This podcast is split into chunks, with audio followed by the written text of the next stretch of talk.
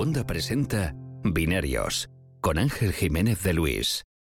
En esta nueva temporada me había propuesto sacar los episodios de binarios los lunes. Eh, evidentemente esta semana no he podido, pero he tenido dos buenas razones. La primera es que esta semana se iban a conocer los resultados de ventas de smartphones de 2017 y tabletas en 2017 por parte de varias consultoras y quería esperar para tener los números. Y la segunda es porque quería comentar esos números precisamente con un invitado que hasta hoy no ha podido grabar conmigo, que es Alex Barredo, que ha venido en otras ocasiones al programa, pero creo que es la persona idónea para hablar de estos temas. Así que bueno, pues ya os he contado, vamos a hablar fundamentalmente de dos cosas. La primera es la venta de smartphones, que ha sido de 1.400 millones de unidades en todo 2017. Es un 1% menos que en el año pasado, en 2016, pero hay que tener en cuenta que cada consultora calcula estos números de una forma un poco diferente, así que puede haber algunas variaciones, algunas incluso dan una pequeña subida en el, número de teléfonos. Ah, aquí es importante señalar en cualquier caso que en el último trimestre ha habido una caída importante con respecto a lo que se esperaba. El segundo número del que vamos a hablar es el número de tabletas vendidas este año, han sido 163 millones de unidades según IDC, y esto incluye también varios ordenadores portátiles a los que se les puede extraer la pantalla para usar de forma independiente. Bueno, pues vamos a hablar de estos temas, también algunos temas accesorios y evidentemente estas dos industrias están claramente dominadas por Apple, así que sé que a muchos os molesta que hablemos tanto de Apple, pero en este caso es inevitable. Vamos allá.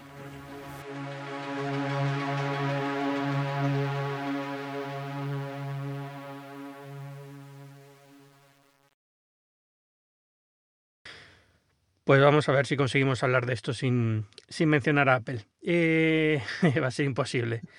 Cuéntame, ¿qué ha pasado con la telefonía esta semana? Bueno, esta semana no, este año. Este, ¿En lo que va de 2018? En lo que va de 2017, digamos. Vale. bastantes cosas, la verdad. Yo creo que ha sido el, mejor año de, de, smartphones, o sea, sin ninguna duda.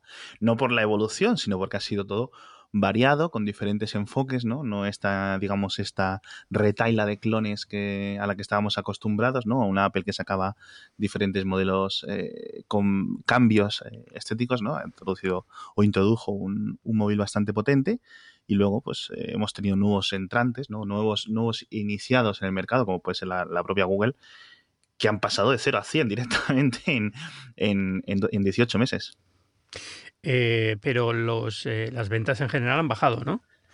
Sí, eso sí. Es, bueno, depende de quién mires, ¿eh? porque eso justo lo estaba mirando yo antes de entrar. Eh, Garner dice que han bajado, IDC dice que han estado estables o muy similares, y Counterpoint, por ejemplo, dice que han subido un poquito.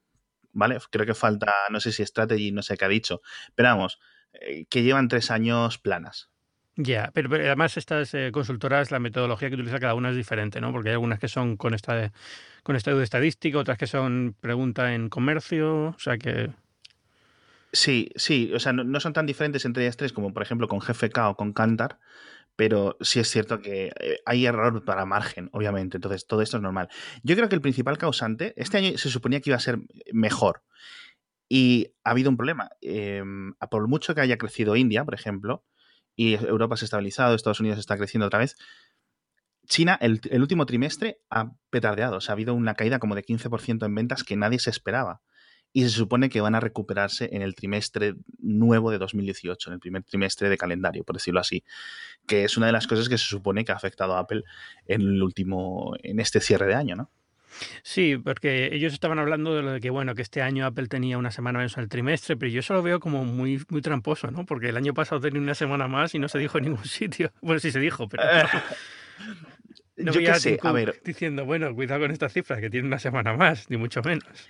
Sí, está bien, está bien que se hable de lo de la semana, pero está bien que se hable con respecto al consumidor o con respecto al, digamos, al, lector o al, que ve el telediario, ¿no? Para informar. Eh, porque no estás en corriente. Pero cuando dicen que los analistas se han equivocado en sus predicciones, ¿no? Que por eso luego cayó ligeramente Apple después de los resultados, aunque luego rebotó rápido, eh, los analistas sabían perfectamente, obviamente, que este, el trimestre era el trimestre con los días que era. a mí me da igual que luego me digas, no, es que se han vendido más iPhones por segundo o por día, si lo, si lo limitas, ¿no? Eh, me parece estupendo. Y eso ya lo sabíamos y lo sabe todo el mundo. Simplemente se esperaba que fueran mucho más. Ya está, no pasa nada, no pasa nada. Simplemente se esperaban que fueran más, porque introdujeran dos nuevos terminales, un nuevo terminal que está muy esperado, que se suponía que iba a traer este superciclo, ¿no? Que al final eh, o está ocurriendo o no está ocurriendo. Estamos ahora en estos dos trimestres en los que se decide si existe o no. Es como el, bosón de Higgs de los de, la electrónica de consumo, el superciclo de los smartphones, ¿no? Y se supone que en estos dos trimestres es cuando hay que confirmarlo, porque es cuando se cumplen, ¿no? Los, años del, del, super petardazo de Apple con el 6 y el 6S, que sigue siendo 2015 el mejor año de ventas para Apple.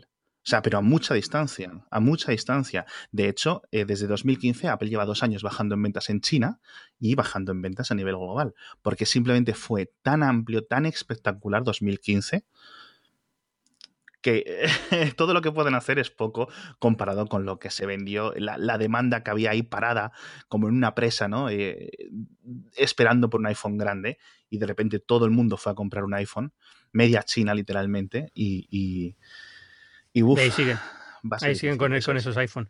Eh, no, es, de hecho, ese, fue, digamos, el iPhone que dio origen al término del superciclo, ¿no? Porque realmente eh, fue este, y luego unando un poco con, no sé cuál fue, si fue el 5 o cuál fue, que también tenía un, tirón grande, pues dijeron, ah, pues cada dos años hay un superciclo. Y, pero nadie comprobó nunca esta teoría, ni, ni tú más allá. o sea, que a mí me hace gracia también que se hable de esto la teoría, de, la teoría del superciclo era que pasábamos de dos años, con esta, digamos, cada vez que nos valen más los smartphones y tal, al tres años. Y era en plan, eh, se, se, especulaba con bueno, la nueva llegada de, nuevos clientes masivos con el 6, se especulaba con el iPhone del décimo aniversario ya hace dos años de cómo sería, ¿no? De los planes de que no sé qué proveedor en Japón está preparando no sé qué producto, no sé qué, no sé cuánto, ¿sabes? Y era en plan, empezaban a encajar las piezas como para que hicieran algo espectacular. Y cuando el, el 7 se parece tanto al 6S, eh, digamos, los últimos 12 meses el rumor fue cogiendo mucha más fuerza. Bueno, el rumor no, la hipótesis más que otra cosa, ¿no? Entonces, yo soy, digamos, de la iglesia del superciclismo, ¿no? y creo que, cuando llegue el año nuevo chino, ahora en, un par de semanas, y todo esto se confirme, yo creo que sí vamos a ver efectivamente eh, y yo creo que Apple también lo creía dentro de estos, porque eh, hablemos un poco si quieres de estos rumores o eh, publicaciones, etcétera, que hubo hace una semana de primero de Nikkei y luego del Wall Street Journal de forma independiente ambas, de que dijeran, básicamente decían que había, Apple había ordenado un recorte de órdenes de proveedores, ¿no? ¿Cuándo se dieron estas órdenes? Si estas órdenes fueron así, ¿no? Eh, o sea, si, los números asumimos que son ciertos, que no tenemos por qué hacerlo. Por qué hacerlo, exacto. ¿Tú qué crees sobre esto? Eh, eh, vamos a contar un poco qué ha sido. Nikkei ha dicho que Apple ha rebajado un 40% el número de peticiones de, a, proveedores en el segundo trimestre del año porque piensa que va a vender menos iPhone de los que se supone que iba a vender, ¿no? Esto es un poco la, base. ¿Cuál es tu opinión? Mi opinión es que hay tantas variables que, o tantas incógnitas, mejor dicho, que no podemos decidir si sí o si no. Porque, por una parte, las expectativas de los inversores para, este, para el segundo trimestre fiscal, que es el, primer trimestre este de enero a marzo, están altísimas. O sea, están altísimas nivel trimestre navideño. Hmm. ¿Vale? Es muy variado. Ayer llegó Apple y dijo, bueno, mm, vamos a bajarnos un poco el listón. Creemos, Apple cree que va a ser un buen trimestre, pero no va, mejor trimestre eh, que otros trimestres eh, equivalentes de, años pasados, pero no que vaya a ser un súper, súper, hiper, mega trimestre, ¿no? Entonces aquí es donde entra el conflicto, porque Apple se supone, si hacemos caso a estos rumores, que en algún momento entre diciembre y enero, no sabemos cuándo, ¿no? Dijo a los fabricantes, mm, a los proveedores suyos, al menos a varios, ¿no? A los que han, digamos, hablado anónimamente con el Wall Street Journal y con Nikkei. Eh, mm, queremos menos componentes para el iPhone 10.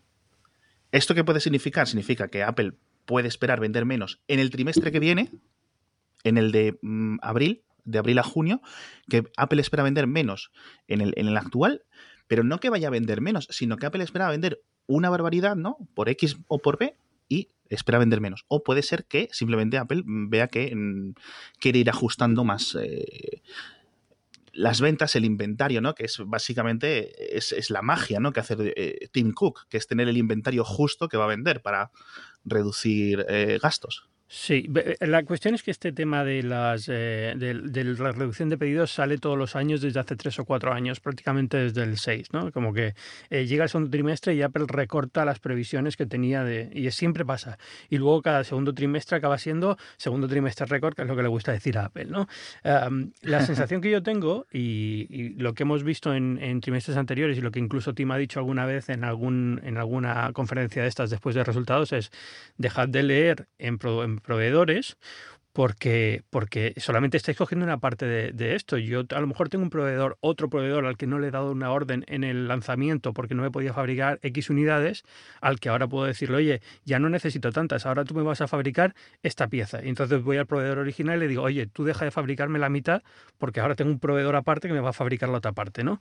Entonces es, es, eh, es complicado leer solamente en base a eh, producción porque luego la previsión que han dado del trimestre es, otra vez, otro año, va a ser el mayor trimestre de segundo trimestre de la historia de Apple. Que hay que poner comillas porque va a ser el segundo mayor trimestre de la historia de Apple en facturación. Pero hemos visto que el número de, del precio medio de iPhone, digamos, ha subido, con lo cual eh, puede facturar más vendiendo menos iPhone. Eso es. Eso, eso puede ser una gran influencia en, lo que, en el resultado final entre unidades y tal. Otra cosa puede ser que el HomePod de repente estén esperando que vaya a vender un montón. O, no creo. o, otras líneas, pero bueno. Eh, eh, pero sí, es, cierto. Hay, eh, hay, un montón de mini factores, de mini variables que son toda la ristra de, proveedores que tiene Apple, pero realmente hay un buen termómetro que es Foxconn, que al final es la que coge todas estas órdenes y los va y, y los ensambla, ¿no? Y Foxconn va publicando resultados mensuales y es básicamente lo que se mira. O sea, es en plan, si en febrero Foxconn va de una forma u otra, podemos asumir que el trimestre de Apple, al ser más o menos el, cliente del 45-55% de los ingresos de, Foxconn, podemos ver hacia dónde tira un poco todo. Pero al final es un poco de magia negra, ¿no? Mm. De, el otro día lo decía en Twitter, de tarot. O sea, y mm. hay que esperar. Entonces, ahora, bueno, pues nos queda esperar tres meses para saberlo, pero, pero bueno. No sé, yo he visto que al final el, el 2017 se cierra, eh, la, sensación que tengo, ¿eh? o sea, es eh, que Apple mm, crece, en, en, en, relativo al mercado, porque si el mercado se contrae un 2% o un, un 3% y Apple se contrae un 1%, al margen de la semana que falta o no falta, lo que sea, es que, es que realmente está creciendo, ¿no? Es eh, como, como pasa en el PC, en fin y al cabo, en el PC y el Mac, ¿no? Que cada vez vende menos Mac. Y el tablet. Sí, es rentable y además crece en, en valor absoluto, digamos, eh, cuando lo comparas con el resto de, perdón, relativo, cuando lo comparas con el resto de, de fabricantes. Sí, absolutamente. O sea, simplemente el hecho de estar, estar quieto mientras todo el mundo se está cayendo, eso ya es un súper logro. Y es lo que está haciendo el, Mac. Es decir, lleva como 3, 4 años en 5 millones, más o menos, 4 y medio, 5 y medio, mientras todo el mundo se desploma. Y ahora es cuando se, de lo hecho, ahora el mercado parece que está esperando que se desplome Lenovo, entre comillas, desplomar, ¿no? Que caiga un poco de este primer puesto perenne en el que se ha sentado hace 2, 3 años de ventas de PC. Eh, por, diferentes motivos que no vienen ahora al caso, pero vamos, no les va bien al, resto de fabricantes de PC y han ido cayendo uno tras otro, uno tras otro, los más pequeñitos, los, menos consolidados, y ahora parece que le toca al resto. Sí, 2018 va a ser interesante porque es consolidación, yo creo que en prácticamente todos los mercados, en el de PC, en el de tabletas y en el de teléfono. De repente, los cinco que están en la clasificación como los cinco superiores se van a quedar un poco como ganando cuota de mercado los pequeños y los pequeños cada vez lo van a tener más difícil. La sensación que me da, vamos.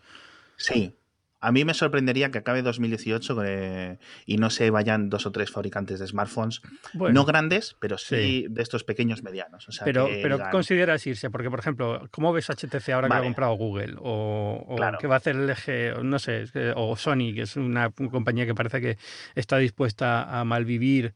Eh, con un terminal importante al año y bueno, eh, mientras dé algún beneficio de vez en cuando está contenta, ¿no? Entonces es bueno, sí. no sé. ¿Sabes quién, a, quién veo, a, quién veo, sufriendo más? A, a, BQ y estas marcas locales que triunfaron un poco porque no había, sobre todo BQ en España, bueno, hasta ahora que está Xiaomi, pues eh, como que le va a pesar bastante, ¿no? Es complicado. No, le está pesando ya. Por eso. Le está pesando ya, o sea, el efecto de, Xiaomi ahora cuando llegue Oppo en unos meses a España, eh, BQ es la que más difícil lo va a tener, eh, porque en principio el esfuerzo de marketing, ¿no? El esfuerzo que puede hacer una Samsung, una Huawei para intentar, digamos, eh, pasar las vacas flacas, ¿no? Eh, a lo mejor BQ no se lo puede permitir. Y vienen estos que van a venir ya, digamos, muy acelerados, los dos chinos acelerados, Huawei establecido está acelerado y Samsung, que sigue aguantando más o menos, eh, eh. bueno, más que más o menos, pero bueno. Bueno, pero en España dices. Sí, sí, en España. Sí, porque en China, por ejemplo, ha sido un año muy malo para Samsung. No, no, Samsung lleva tres años muy malos en China. Samsung este año yo creo que estaba en el, este año acabado en el puesto noveno, en el puesto décimo, donde ya estaba el año pasado. O sea, eh, Samsung ha desaparecido en China a todos efectos. A todos los efectos se, han llevado por delante. Motivos de todos, desde motivos nacionalistas, motivos de medir mal el mercado, motivos de competencia mucho mejor, a mejores precios, etcétera, motivos de imagen, por ejemplo simplemente Samsung se, ha ido. Se ha ido del mercado chino y está aguantando muy bien en Estados Unidos, está aguantando muy bien en Europa, en, relativamente bien, ¿no? En países como en, en Oriente Medio también, en, Latinoamérica y en, India, especialmente en India, de momento parece que está aguantando, aunque sí es cierto que los últimos, en los últimos varios meses, creo que voy a decir, el último trimestre en concreto, se supone que es cuando Xiaomi ya se le ha puesto a la par a la par, o sea, lleva un montón de trimestres acercándoselo y ahora Xiaomi que ha comprendido excelentemente el mercado indio. Eh, y está fabricando allí y la ha sabido medir mucho mejor que, por ejemplo, Apple.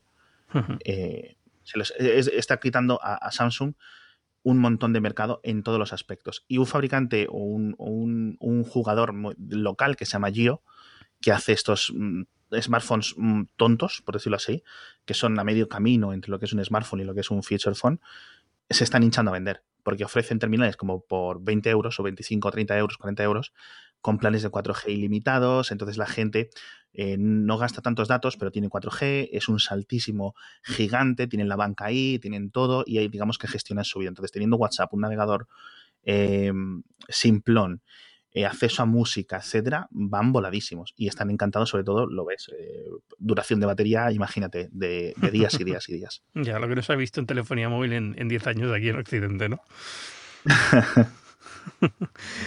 Pero bueno, no sé, a ver cómo va a acabar el año. Eh, yo veo interesante, ¿sabes qué? Google, lo que puedo hacer con un Pixel 3 este año. yo el Pixel 3 te lo juro, no, creo que ahora mismo no, hay otra cosa en la que, o sea, un día de cada semana sueño con el Pixel 3. ¿Qué me traerá? ¿Qué nos traerá? ¿Qué nos lloverá? Maná del cielo. Es cierto, o sea, es el, si sigue en el nivel de progresión que del salto del 1 al 2, hmm. el 3 se nos tendría que, ¿no? Casi que dar dinero por las mañanas para, para ser equivalente. pero, pero tengo mucha, tengo mucho, mucho interés en verlo. En verlo y en ver eh, hasta dónde quieren moverlo ellos.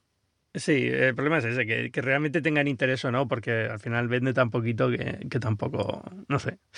No sé, pero de, de, cómo he salido el 2017 y lo bien que está la cámara y tal, es como, aquí viene, viene fuerte. Eh, esta semana han ampliado lo de la cámara a aplicaciones de terceros que quieran usar, toda la parte de inteligencia artificial de la cámara. No sé si has podido probarlo en Instagram. No, no, lo, he estado probando, no lo he estado probando, pero es eh, la tecnología o eso es muy apelesco, todo lo que han hecho, por decirlo de alguna forma. Básicamente tenían este coprocesador, que es lo que Qualcomm eh, mete en sus procesadores, en sus Snapdragon como un DSP o otros, otros fabricantes, que Apple también tiene DSPs, obviamente todo el mundo tiene DSPs, eh, que se llama Visual Core, que es un chip, digamos, un coprocesador dentro de él, de, digamos, instalado en los, en los Pixel 2 y en el Pixel 2 XL. Este estaba desactivado con, cuando, cuando te los vendieron los smartphones, los han activado por software con la 8.1 de hace unas semanas y ahora, digamos, han puesto eh, a funcionar ambas cosas. La parte de software, que era la gracia y, eso, que estaba funcionando, digamos, estaba procesando el, el Snapdragon, mucho más lento, pero mm, al final lo estaba procesando el Snapdragon y el HDR Plus, que es la parte de software, ¿no? que hace toda esta magia del, Google Pixel. Mm, ahora lo que han hecho es, primero, traerlo, que está activado, se supone que sacaba mejores fotos, etc. Mm, la mejora es, está ahí, es, está presente, se ve, pero tampoco es la noche y el día. Eh, digamos, no, porque tampoco se puede mejorar ya una cámara que, que, que, estaba muy mejorada y con buenos resultados, pero es mejor. Y se supone que ahora llega lo que dices tú, a aplicaciones de terceros. Lo que yo creo que sí es la gracia es que cogieran este modo HDR Plus y lo intentarán replicar en Android, en Android. en general, en todos los teléfonos Android, sí. Exacto, al menos en algunos eh, concretos o en los que los fabricantes estuvieran dispuestos a, aceptarlo. A lo mejor Samsung no le interesa tener HDR Plus porque prefieren su versión y su software y controlarlo todo. Yo creo que Samsung se puede permitir su propio, su propio HDR Plus, por así decirlo, ¿no? Su propia inteligencia de cámara. Pero para muchos fabricantes pequeños sería la leche.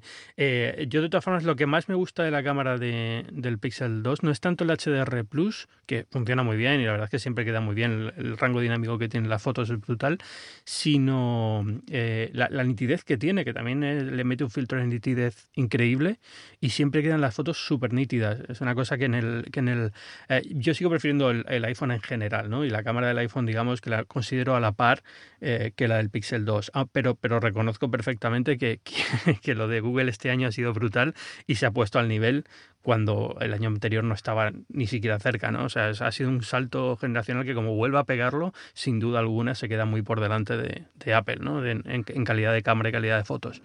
Y, y no solamente es eso el HDR Plus, sino estas tonterías de la nitidez, del, de hacer bien el bokeh, del no sé qué, del no sé cuántos, que acaban dándote una, una, cámara que está muy bien, incluso aunque solo sea una, ¿no? Que no tenga dos cámaras.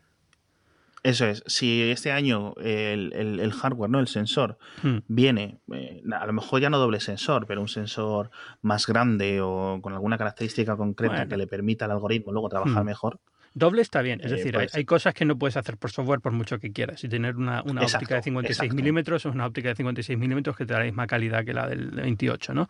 Entonces eso, eso no lo vas a poder tener sin una doble sensor. Pero bueno, si no tienes doble sensor, lo que ha conseguido Google con el Pixel 2 yo creo que es, eh, eh, bueno, 2 no, el, el 2 es el normal, ¿no? Es el Pixel 2 Plus o cómo se llama. Ambas, ambas versiones, ambas versiones. Pero bueno, en general, lo que he conseguido con el, con los Pixel este año, que es, increíble. No, lo digo porque aquí hay uno que no se vende, por eso lo, decía. Ah, el, el 2 es el que, no se vende, Bueno, lo puedes conseguir en eBay y cosas así, en, revendedores minoristas, pero vamos. Mm. Eh, no sé, ya que estamos hablando de móviles, tabletas, ¿cómo lo ves? Yo creo que da igual, porque en el fondo es un mercado tan aburrido. Ya. A, mí lo que, lo que me hace gracia de todo esto es que por fin estamos empezando a ver eh, cómo se cómo las, las, consultoras empiezan a considerar qué es una tableta y qué no es una tableta. Ya por fin empieza un poco a sentarse la nebulosidad esta de, bueno, y un portátil con pantalla táctil que se dobla sobre sí mismo, ¿qué es exactamente, ¿no? Claro.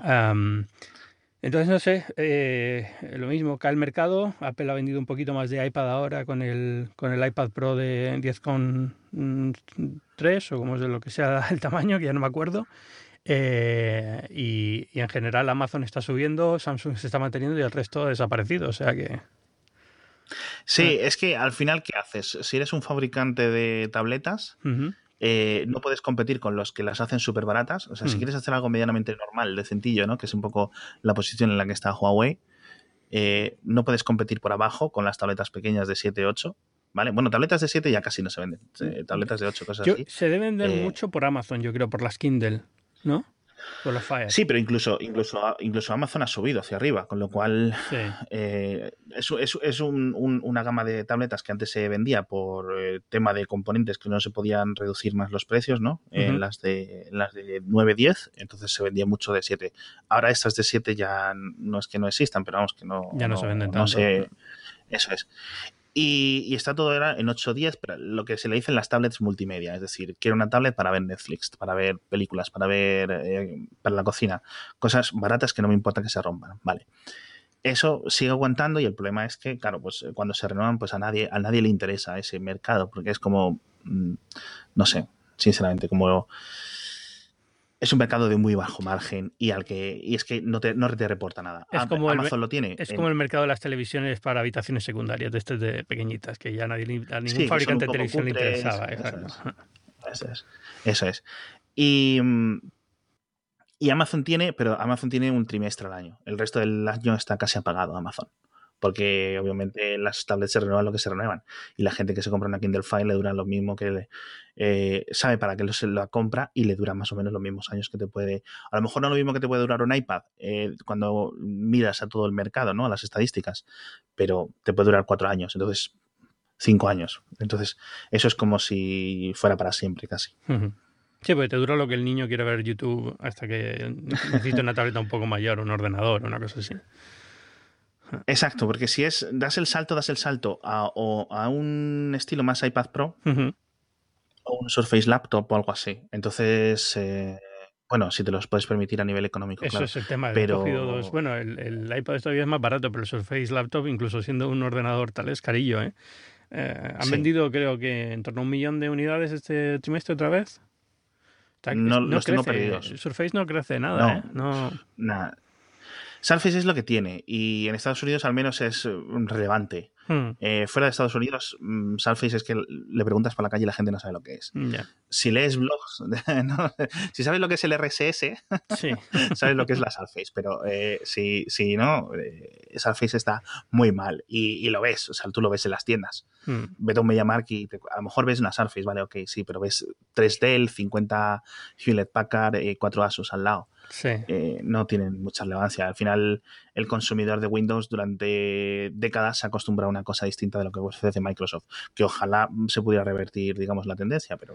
es, que no le veo, o sea, Satya Nadella lo veo más preocupado por otras líneas de negocio que por, que por esto de Surface. Entonces, mientras no se hundan ni les cueste una barbaridad de dinero, bueno, pues ahí está.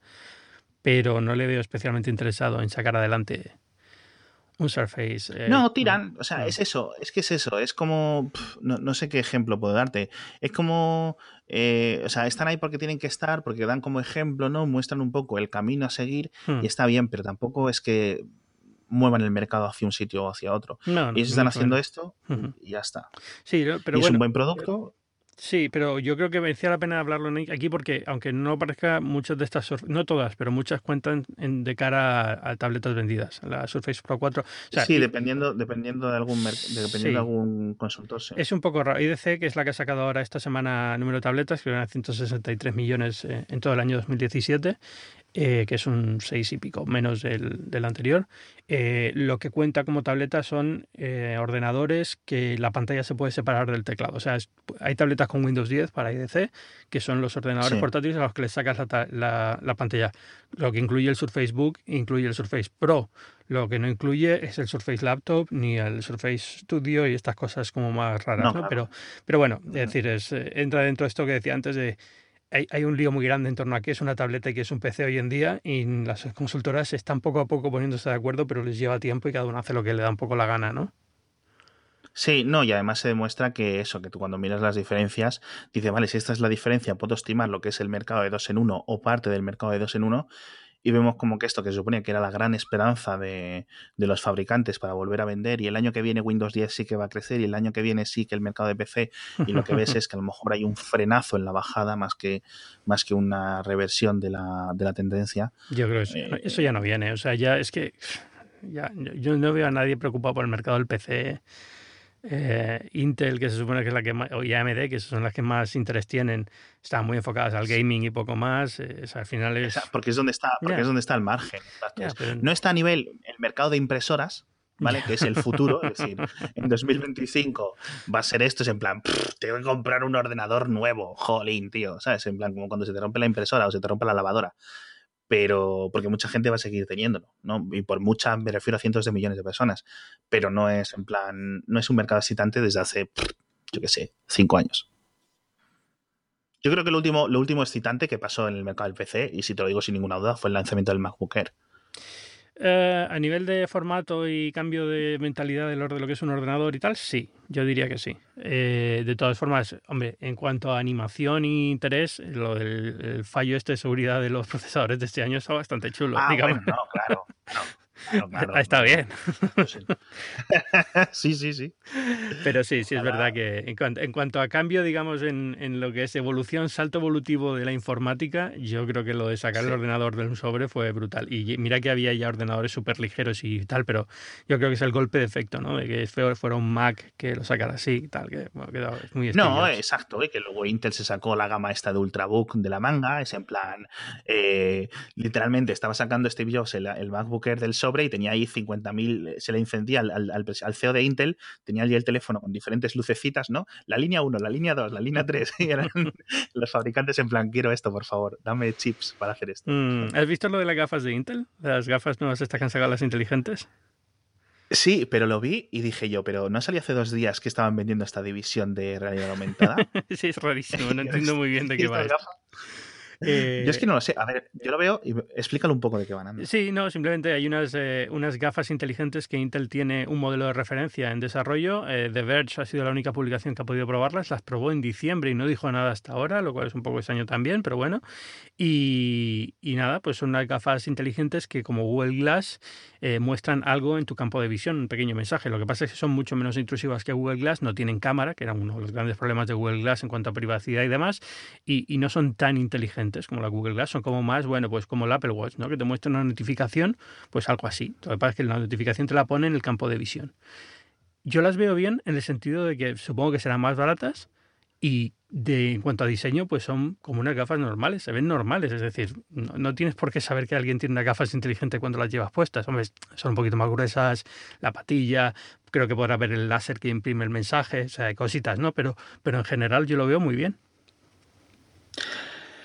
Yo lo veo que es, no es muy diferente en, tamaño, que al final es lo relevante, ¿no? Hmm. Eh, es decir, rebota, esto es un diodo que emite un láser que rebota en el cristal y te vuelve atrás, ¿no?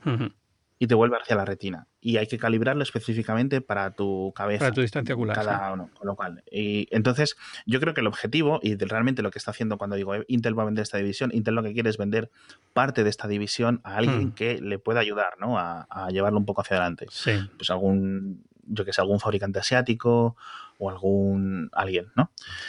Eh, pero si la tecnología, que es lo que va en la patilla, que Intel lo ha reducido al máximo porque ha quitado la cámara, ha quitado el micrófono, ha quitado todo lo quitable, eh, mm, yo creo que la gracia es que eso lo vayas pudiendo poner en diferentes gafas, ¿no? O crear un mercado distinto a lo que son las gafas actuales si haces unas gafas y mm, dices, estos son los cuatro modelos de gafas que hay, estás muerto, porque nadie hmm. las va a querer, ¿vale?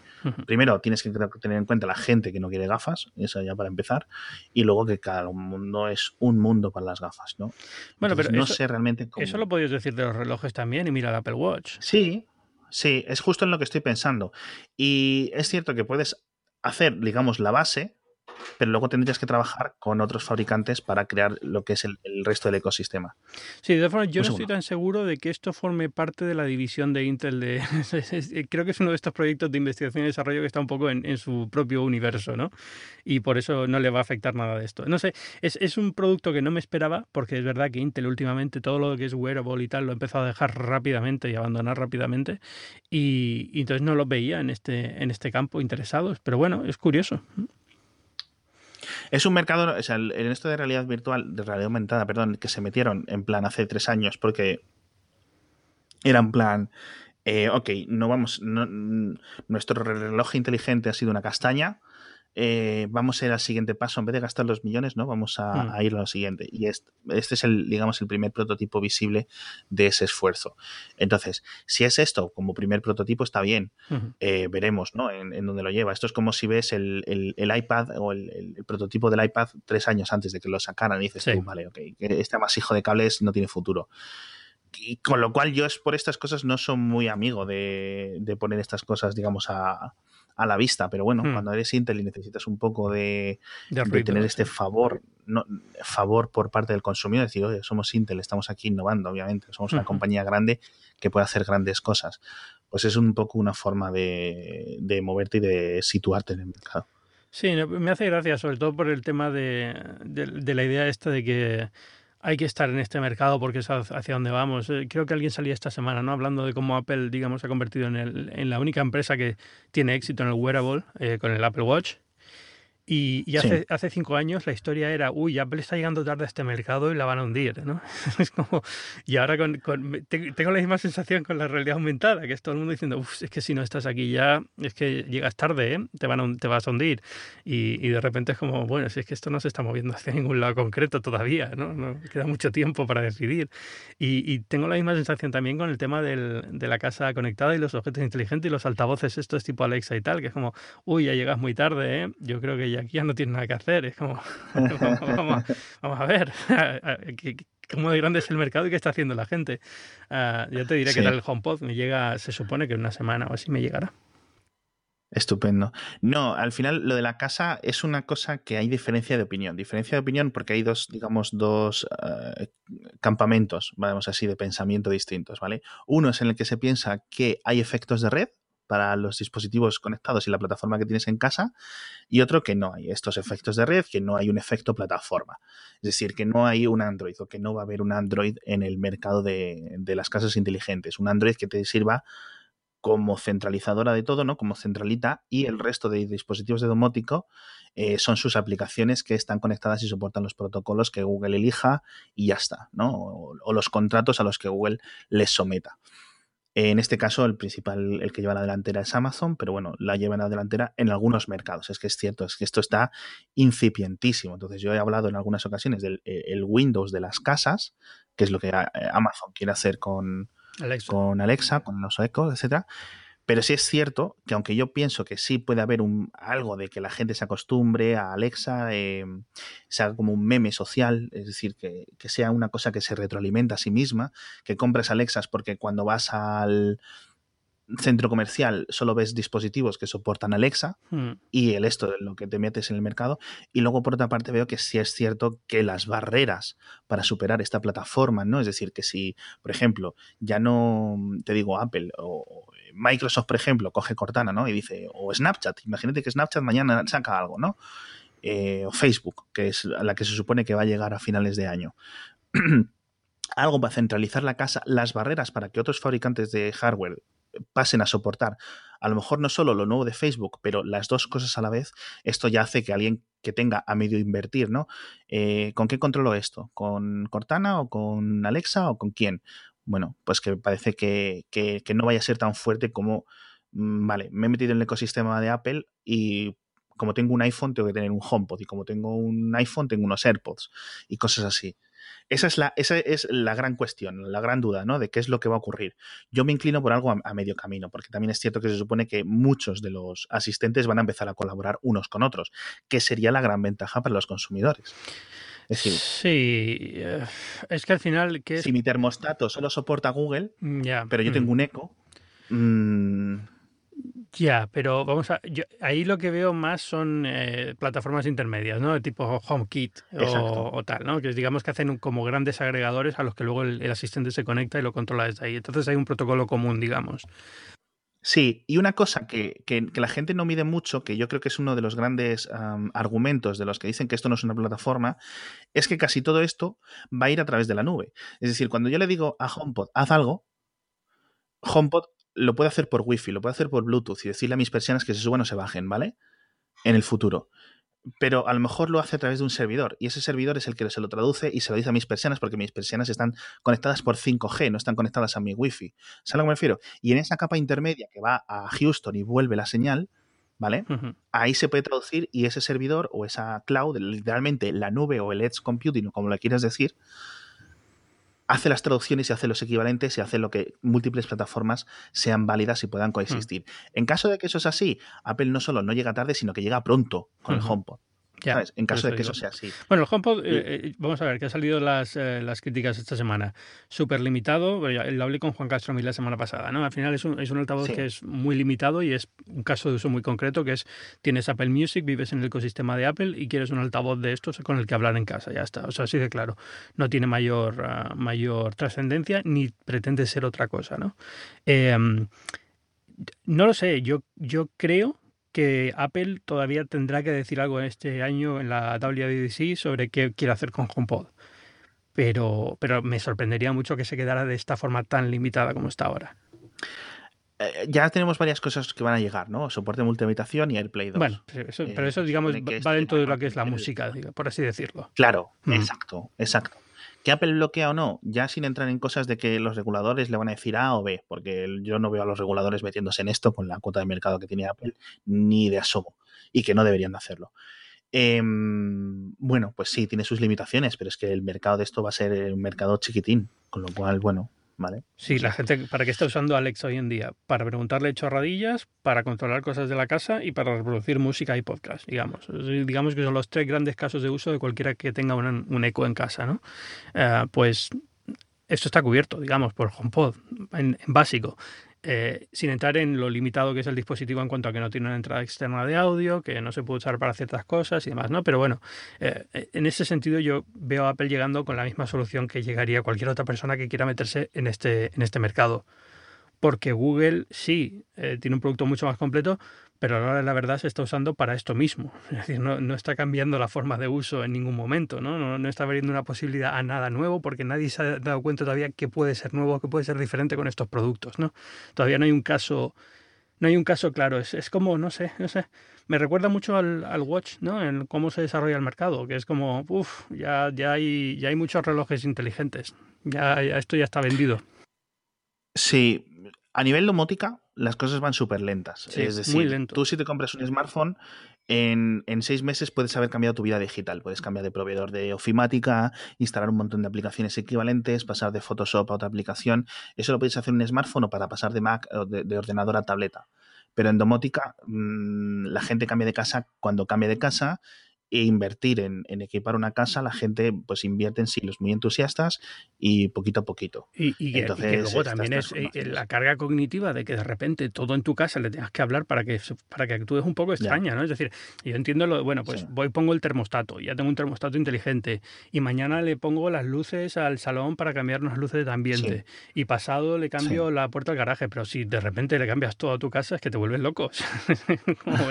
¿Y ahora qué hago? Sí, yo creo que la gran ventaja que tiene Apple es que tiene HomeKit aquí, sí. que es, digamos, el gran, un, uno de los grandes factores ocultos del HomePod. Y si Apple, que es, al final este, el HomePod tiene un procesador bastante potente, el A8, etcétera, le van actualizando, le van poniendo soporte, múltiples voces, más medidas de seguridad, más no sé qué, ¿no?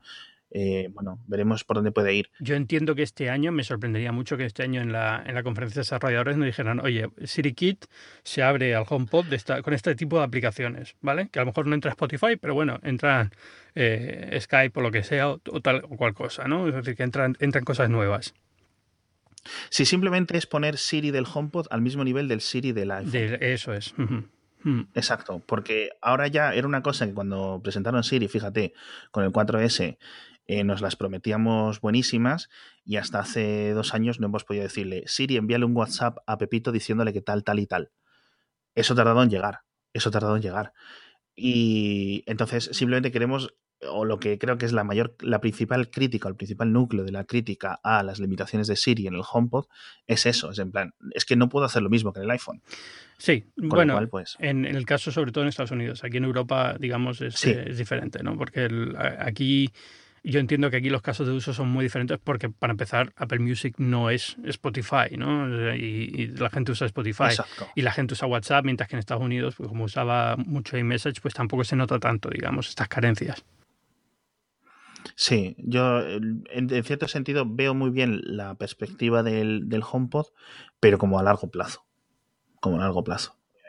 Y es una cosa que al final es lo que, lo que Apple quiere, es decir, eh, tienes un accesorio extra para el iPhone, con lo cual tu salto al Galaxy, cuando el año que viene salga la Galaxy X o cuando salga lo que sea, es mucho más difícil, porque ya no es en plan... Ah, no, eso, eso está ya, es...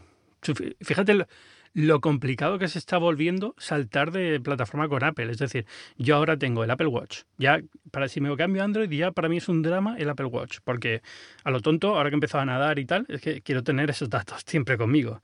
Sí, eh, sí. El, el, el, los AirPods que bueno, que puedes hacer que funcionen más o menos con Android, pero uff, ya no, cuesta un rato. Exacto. O sea, al final se, se, se, está convirtiendo cada vez mucho en algo mucho más complicado dar un salto de la plataforma de Apple a cualquier otra. Es decir, de Android a Apple, sí, bueno, sí. como siempre. Exacto. Y, y, ya sin hablar de, de, de temas de, de, cómo se acercan a la privacidad de ambas compañías. Bueno, ¿no? se entiende eh, que te importa cero, en, en el caso claro, de que te importa cero, como la, la mayoría, de la gente. gente. Importa... Eso es. Exacto, es. Entonces tú puedes pasar algunas cosas, por ejemplo, al ecosistema de Google o al ecosistema de Amazon, pero tienes cosas luego como HomeKit, que yo creo que es un, una buena ancla, ¿no? Uh -huh. Es decir, jo, es que mi cerrojo solo funciona con HomeKit.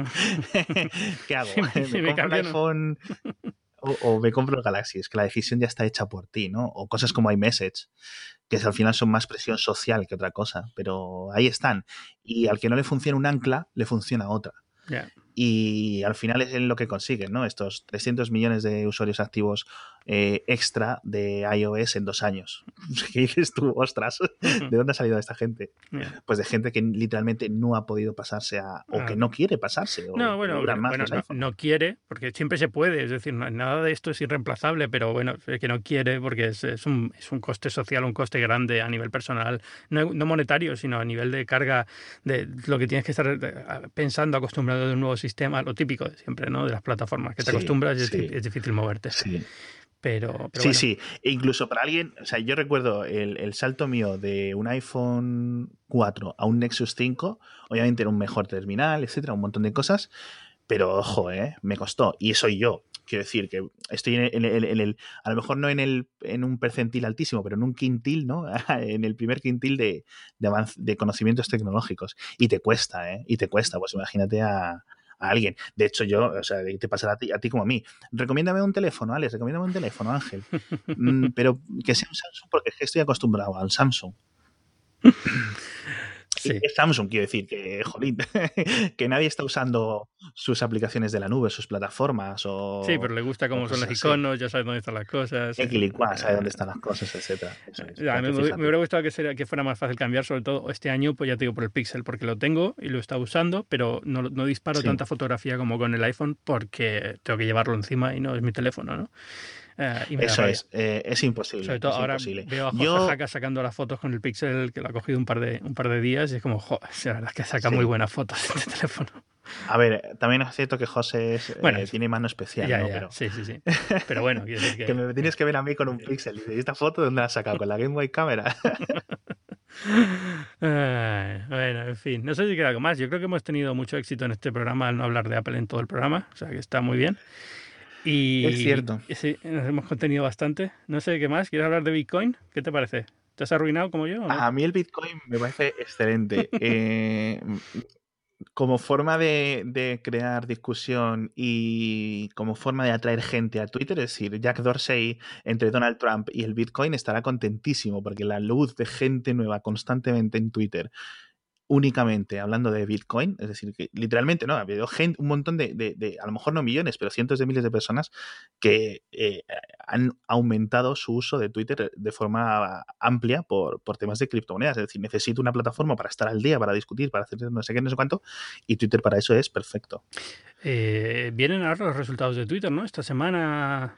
Mañana mañana en concreto. Van a ser espectaculares, ¿eh? Ya, ya, ya, ya, lo, ya lo, o sea, ya saco yo mi gorro de profeta. No, porque se supone que ya estaban reduciendo mucho eh, los, gastos. Deberían dar beneficio por y estaban, mm. Claro, y eso. Y el mercado ya lo está metiendo en, en, el valor de la acción, por decirlo así, ya lo está componiendo. Porque está subiendo mucho. También es cierto que vuelven a, vuelven a ir los rumores de venta eh, de la compañía, que eso siempre mueve un poco la acción. De hecho, siempre se sospechaba, o más que sospechaba, eh, que cuando un ejecutivo tiene eh, alto de, Twitter, quiere vender acciones, empieza a mover un par de mensajes, ¿no? Y, empiezan, se va a vender, no sé qué. Entonces sube, vende y ya está. Pero es una cosa más de 2016. Ahora ya se supone que, eh, eso ya, se supone que no está ocurriendo.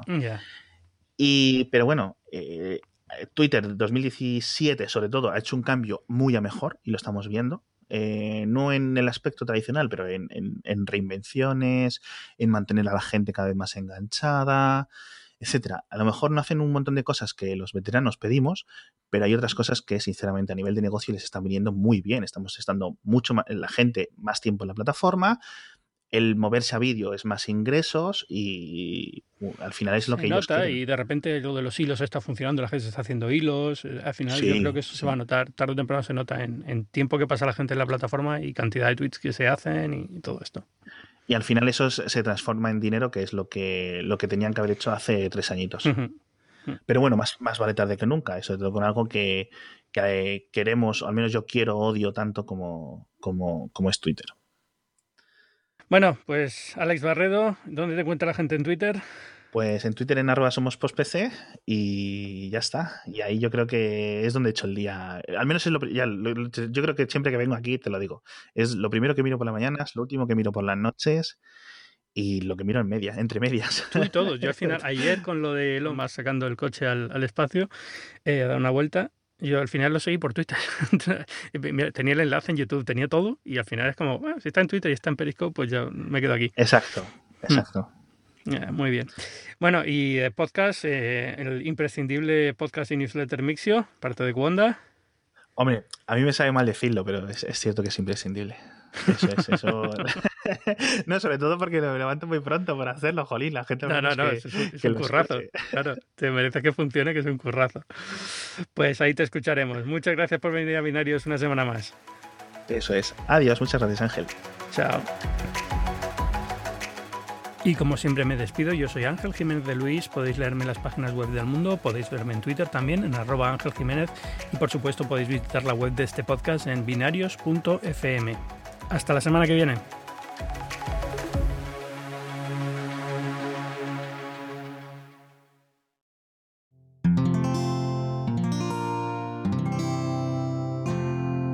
Puedes escuchar más capítulos de este podcast y de todos los que pertenecen a la comunidad Cuonda en cuonda.com.